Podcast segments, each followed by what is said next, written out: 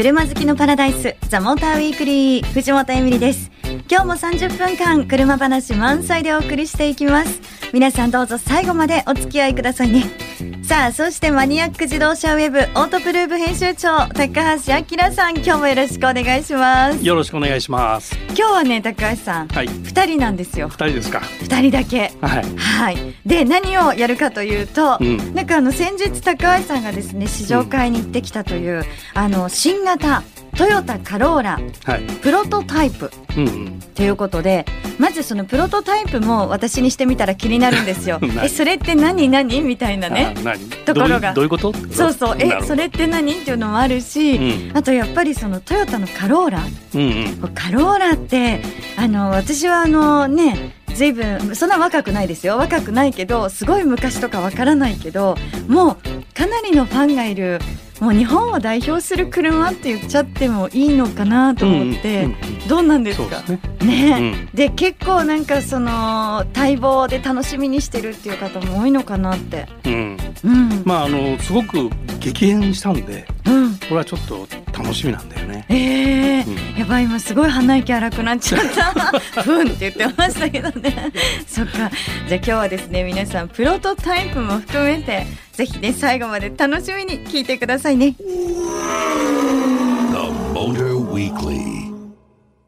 今日は高橋さんと二人でお届けしてます。ザ・モーターウィークリー。さあ、改めてなんですけど、はい、トヨタカローラプロトタイプ。うんの試乗会に行かれたということで、うん、なんかあれですね二人だとこう雰囲気がのほほんとしてますね。なんか二人でやってるとやたら強調してるなと思って 聞いてたんだけど。なんかね そういうこと？ちょっとなんか伸び間延びしてる？いやいやあのねあちょっと言い方をよく言えば、うん、こうなんか家族でやってるみたいななんかね。そういうことか。もう付き合いが長いですもんね。あもう、ね、そう。うんね、うん、なんで嫌そうに言うのかな。さあそしてちょっと話を戻しまして。まずこのプロトタイプっていう言葉がね、うん、気になってるんですけど、一体のどこからどこまでが、うんうん、どこまでがプロトタイプっていうものなのとか。あなるほどね、えー、まあ簡単に言うと発売前の車で、まだ未完成なんだよね。はい、でまあいじられこの後いじりますよっていうのがまあ前提っていうのがまあある意味定義ではあるんだ。あじゃあそのプロトタイプの後また変わる？変わる可能性もある。あそうなんですか。うんうんえー、ただ我々が乗れるような状況だと、もう最終仕様であるのはもうほぼ間違いなくて、まあそこからなんか大きく変わるとかまあそういうことはまずないんだけどね。でも、うん、車の開発の中でプロトタイプっていうのはやっぱタイミングでつどつど出てくるもので、はい、いろんなプロトタイプがあるその開発の途中ではね。あそうなんですね、だ我々が乗れるその開発に関わってない外部の人間が乗れるっていうのはまあ最終仕様っていうような認識かな。うん、最終仕様、うん、最終仕様って完成品の何歩ぐらい、うん、何歩ぐらい手前？ちょっとちょっと手前？さ例えばさ 女子大生がさ 女子大生。女子大生がさ、はい、春卒業してあの就職するじゃない、はい、で就職して久しぶりになんか会うと「あれいじった?」みたいな会話ってするじゃん女子大生って。いじった？でね、うん、でいじった？ってうんいじったって話になるじゃない？はいはい、そのあの就職する前がプロトタイプだよ。えちょっと待って。分かった？皆さん分かった？いやえなんかね、うん、なんか分かったような分かんない分かんないような。あんまいい例えじゃないいやいやいや女子大生の気持ちになれたらよかったんだけど。で高橋さんはなんでそんな女子大生に詳しいんですか？いや別に詳しくはないけどね。い。やでも例えば、うん、じゃあそのインテリアとかは、うんうん、もちろんこう出来上がってるんですか？それともインテリアも変わったりする場合もある、うんうん、あのよくあるのは例えばナビとかそういうのがまだくっついてないとかね、はい、ただナビをここにつけますよっていう場所自体は決まっていてね、はい、ただ実際に物が入ってないとか、うんうん、あるいは配線されてないとか、うん、まあそういう状態のレベルかな。走りとかはどうなんですか？うん、だからそこで我々に載せる目的がそのプロトタイプの何を見てもらうかっていうのはこのメーカー側がやっぱ目的持ってるから、はい、だそういう意味で例えばインテリアのプロトタイプっていうのは当然あってそれは外回りはできてませんとか、まあ、エンジンはまた違うものが乗りますとかねそういうケースも当然あるわけで。で今回あのカローラとかプロトタイプやったのはこうサスペンションはもうできててエンジンもできてて、もう最終仕様。あ、これはもう最終仕様。うん、うんいろんなプロトタイプがある。そうなんですね。あのちなみによくなんて言うんですか？ね、車好きの皆さんこう記事とかを見てると、うん、あの白黒のこうね、ぐるぐるぐるぐるっていう渦巻き？渦巻き模様の 車がこう走っててねあの見つけたみたいな、うんうんうん、リークされたりするじゃないですか。はいはいはい、あれはそのなんでこうあのカモフラージュ柄でこうね。あ渦巻きなのか、はい、あれはね、まあ、目の錯覚っていうかねあの車のデザインが分かりにくくするようにしてるのね。あその模様によって。そうそう。あのディティールが捉えにくいのよ。すごくあの渦巻きがあると。はいはいはい。だからこう例えばプレスラインが入っているとか、えーと、フェンダーの形が、えー、丸みを帯びてるとか尖ってるとか、はい、そういうのが分かりにくいようにするためにああいう柄にしてて 車の格好がよく分かんないなっていう。えー、面白いね。じゃあ渦巻き模様ちゃんと理由があるんですね。あるある。うん。あそうなんですね。あれよりもさらにもっと秘密が強いと、うん、あの偽装って言っててあの格好が全く違う格好したものを唐草もあから渦巻き模様にしてるケースもあるのね。あそこまで徹底していることもあるんですか。うん、うん、へえ、そうだな今出てるリーフはそのまだ偽装状態で我々は乗らせてもらったねあのオッパマのテストコースで。へえ。そこでも例えばそういう車であっても行動をねその、うん、開発の時に試乗するっていうこともあったりするものなんこれがね、え日本はその開発途中の車って走れないのその道交法で。だからまあ渦巻きがついてるのはもうすでに登録されていて何かをちょっと変えてるっていうケースはあるんだけど、はい、それはだからまああんまり大きく変化するものではないんだよね。ただドイツとか、まあ、この間あのニュルブルクリングでレースあったけどあそこはよく車の開発で使われてるでしょ？あそこ行くと本当に開発途中の渦巻き模様がいっぱい走ってる、ね。えー、普通に普通に行動を走ってる。で向こうは開発途中の車がね走るっていうのが許可されてるんで、えー、だから日本の車もグローバルで売る車はニュルブルクリンクももちろんその周辺で唐草模様唐草じゃないね。渦巻き模様で。唐草好きですね 今日ね。同じ間違いしてるね。渦巻き模様にしてテストしてるっていうのはよくある。でもこうその新しく出る車って、うん、プロトタイプの試乗会すべ、うん、てあの行ってる。というわけでもいやいやそれはもう全然あのレアケースで、うん、あの毎度プロトタイプ我々が乗ってるっていうわけではないね。うんそうなんですね、うん、だからまあそのプロトタイプを載せるっていうのは、まあ、自動車メーカーにしてみるとすごくアピールしたい部分がある明確な車っていうことなんだよね。ということは、うん、トヨタカローラプロトタイプそのアピールしたいっていうものがね、うん、たくさんあったっていうことなのかなと。うんうん、それかなり受け止めましたよ。あ、本当ですか？私受け止めたかな。今上手につなげましたよね。ということで後半に行きたいと思います。さあということで本日はトヨタ新型カローラプロトタイプ先ほどあのプロトタイプっていうのはね、はい、こういうものなんだよっていうのを話聞きましたけど今度は実際に女子大生のプロトタイプ分かった？それねなんかちょっと聞いたら今私だけ分かんなかったみたいで 私だけ若い感性についていけなかったのかなと思った若い感性でもないと思うけど。そう。いやでも試乗会、うん、高橋さんが乗ったという感じた感性には私はついていきたいなと思ってますよ。はい、はい、いろんな発見があったということなんですけど、うん、今回高橋さんあのコメント取ってきてくださったって。あの開発責任者のね方に話聞いてきました。はい、ありがとうございます。ではトヨタ新型カローラ開発責任者の小西さんからのコメントです。えー、カローラがフルモデルチェンジで12代目ということで、はい。はいまあ、次の100年に向けてという、ね、これはどういう狙いの車なんですか？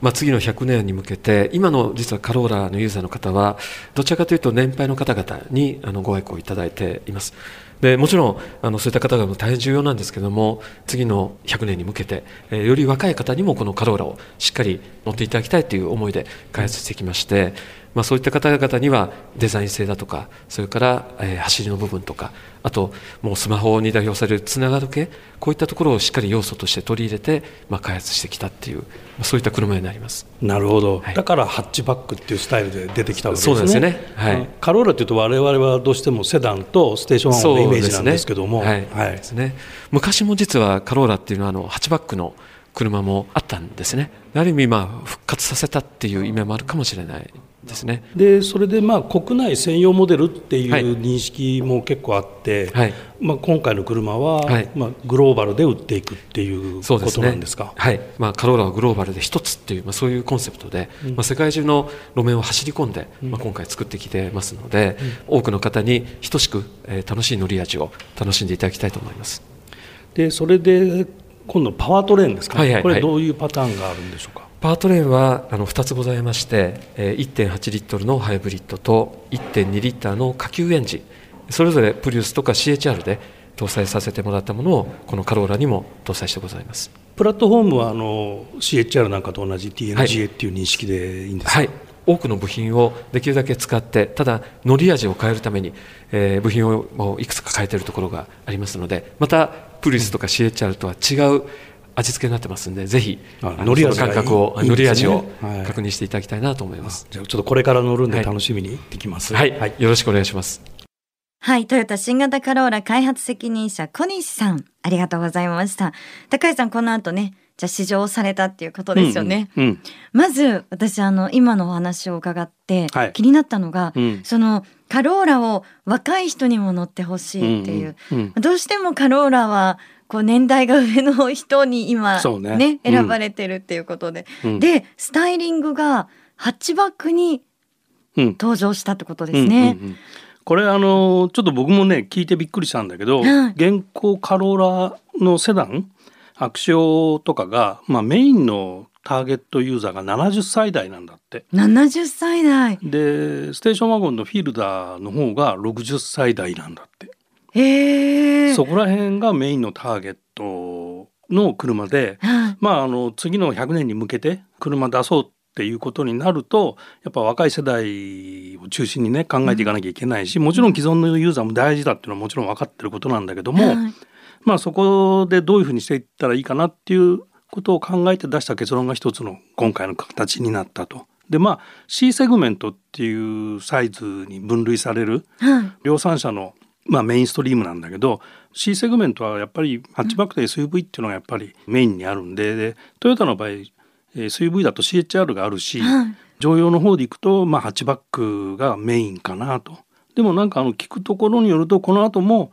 えー、セダンとステーションワゴンも一応なんかあるようなことは言ってましたけどね。そうなんですね、うん、まあはっきりわかんないんだけど、まあ一応そういう形でスタートして、はい、まあ20代の若い人の注目を浴びたいというのが狙いですねこの車。なるほど。でも私写真を見たんですけど、うん、結構アグレッシブなねスタイルだったなと思って。うんうん、そうね。まああの真のグローバルモデルっていうことなんでね世界中でまあ受け入れやすいデザインっていうことになるし、で今までカローラってまあ、シムケチ仕様っていうかねその国々でやっぱカローラって売ってたんだけども日本で売ってるカローラは日本専用車だったの。うん、でアメリカで売ってるやつは全く違う車だった。違うんですね、だからそこら辺が今度はあのカローラは1台しかなくてこれを世界中で売りますっていうことなんだよね。うん、うん、結構なんかデザイン的にも、こう世界にね行っても、おって思うようなそうですか？デザインじゃないかなって私はまだ実物を見てないから ごめんなさい写真だけなんですけど、うん、あのスポーティーで、うん、なんかすごいかっこいいなっていうね、うんうん、イメージはありましたけどね。じゃあファーストインプレッション合格ですね。そうそう偉そうだけど。ねいいなって思いました、うん、なんか実際にだからこう走りも気になって、うんうん、プロトタイプそのね試乗をして、うんうんうん、どんな感じだったんだろうなと。これがその、まあ超びっくりっていうやつで超びっくりこれあの走らせてもらったのはまだナンバー登録当然されてないからあの富士スピードウェイのショートコースここをクローズして、まあ、一般の人は立ち入れないような環境にして、まあ、サーキットなんだけどまあハンドリングがいいんだわすごく。えー、びっくり。そう高橋さんがびっくりっていうんだからね。まあまああのなんて言うんだろうな。カローラってやっぱり年配層に受けるためにはね穏やかな挙動をするっていうのが現行モデルまではカローラだったのね。でそれが割とこうリニアな方向にあの動くようになっててでリニアに動かすとやっぱりね敏感すぎるっていうユーザーがやっぱいっぱいいるの、うん、特にあの年配層でね、はい、そこじゃなくて今グローバルのスタンダードなのはリニアに動くっていうことなんでそういうふうに作ってみましたってことなのね。で乗ってみたら本当にそういうふうに動くし、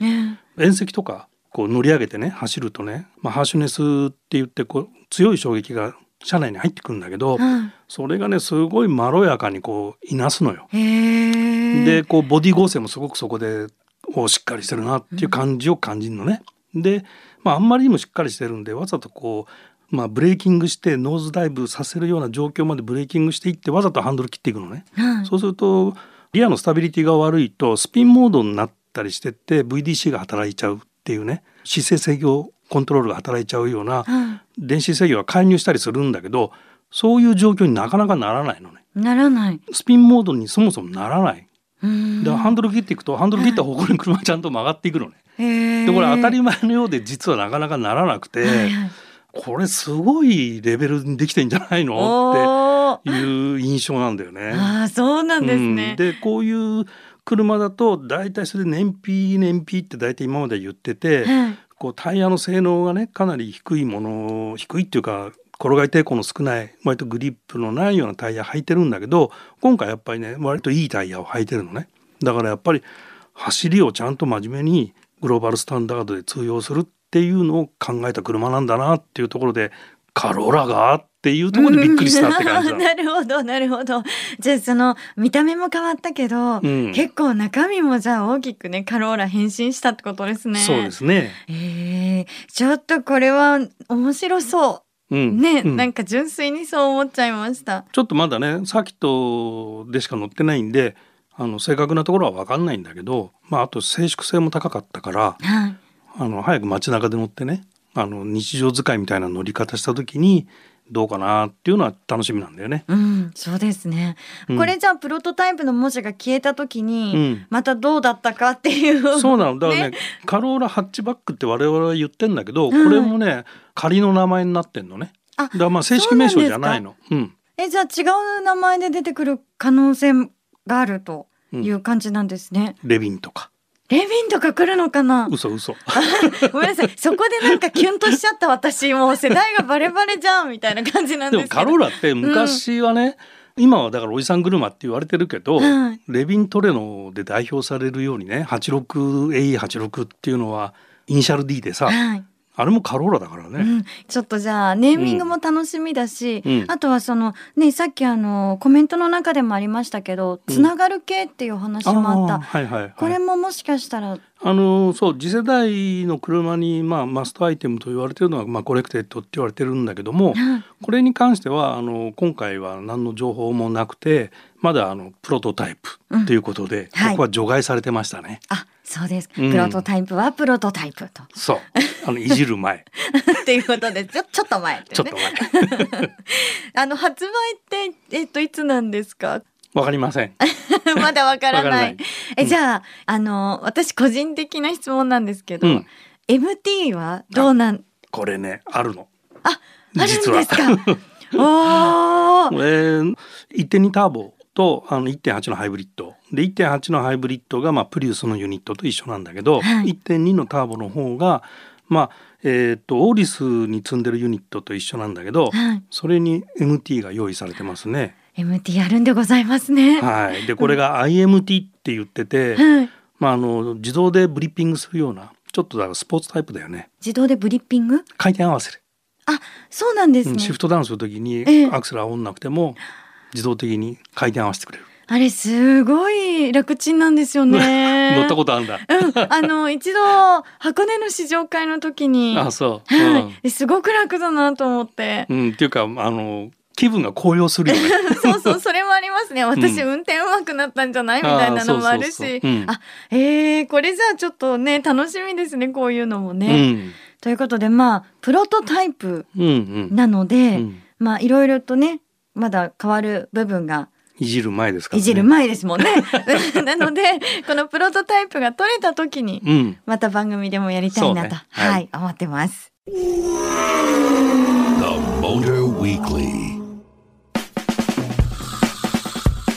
お送りしてきましたザモーターウィークリーいかがでしたでしょうか？今日はあのね新型カローラもちろん楽しみだなって思ったんですけど、うん、私あの話を聞いていてプロトタイプっていうものは、うん、もう最終段階の一歩手前のものかと思いきや、うん、あのその家庭家庭でね、っていうことなんですね。あの試作車ってまあ普通言ってんだけど、はい、まあ車って最初作る時にまあ商品企画でどういうテーマの車かっていうまずテーマ決めがあってでそこでパッケージが決まっていくんだけどでそのパッケージをじゃあどうやって具体的に車にするかメカニズムをどういうのを使うかっていうのが決まって、まあ、それが製品企画っていうことなんだけどでそれをやっていって今だからまあ開発途中でシミュレーション技術もいっぱい入ってくるんだけども実写もやっぱ作っていくんだよね。でそこで試作車を何回か作っていって、うん、まあ、その中には当然クラッシュテストなんかするやつ。あそうか、うん、そういうのも含まれてて、うん、でそういう何回か試作車を作った中の